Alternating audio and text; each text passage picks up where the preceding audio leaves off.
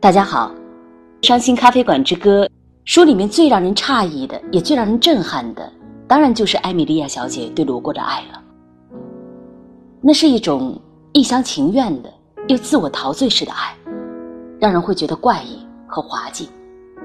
但是读进去之后，你又会发现，更多的是一种心酸和惆怅的感觉。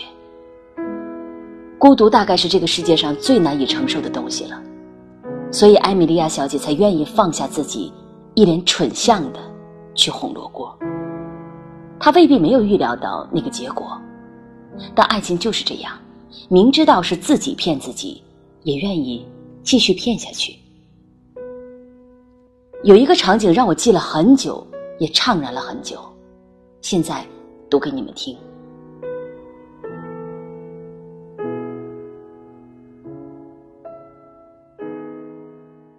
他们在埃米利亚的地里干活，罗锅在一边站着，啥也不干，倒是很会指摘哪个工人在偷懒。秋日下午，他们坐在后台阶上劈甘蔗。在明亮晃眼的夏天，他们躲在沼泽深处，那里水杉树一片墨绿，纠结的枝叶下阴暗的如在梦乡。有时，小路为一片泥沼或一汪发黑的水潭隔断，这时，就可以看到艾米莉亚小姐屈下身子，让李蒙表哥爬上她的背，她涉水而过，让小罗锅坐在她肩膀上，揪住她的耳朵，或是抱住她宽阔的脑门。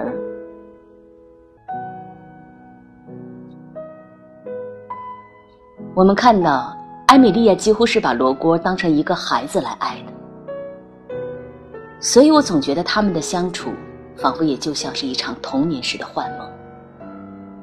这应该是一个崭新的世界了，一个艾米莉亚自己创造的世界。只可惜，他无法让罗锅永远的配合他。罗锅最后还是跟马文马西走了，十分决绝的走了。罗锅对马西。也许就像艾米莉亚曾经对罗锅一样，因为太过陶醉，也许终究是要心碎的。那么，关于罗锅和马西的结局，我想大家都一定很好奇吧？但其实书里面并没有明确的交代，只是留下了镇上居民的这样的一个猜测。我读给大家听。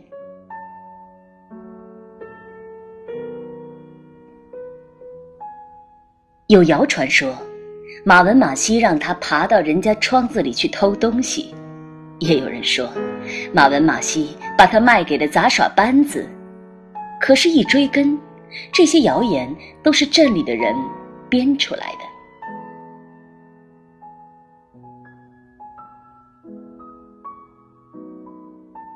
我怎么觉得这样的结局大概是观众们想要看到的？这应该是一种报应。大家会觉得过瘾，似乎也暗合了艾米莉亚对罗沟的诅咒，就是，要是让我抓住他，我要把他的五脏六腑都掏出来扔给猫吃。但是，艾米莉亚听到这样的传闻，她快乐了吗？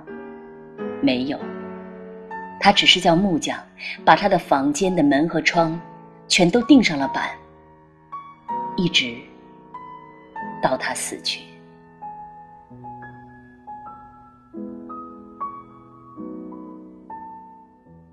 爱一个人深了就会恨，但到最后你会发现，爱与恨都和那一个人无关，倒更像是自己一个人的陶醉与狂欢。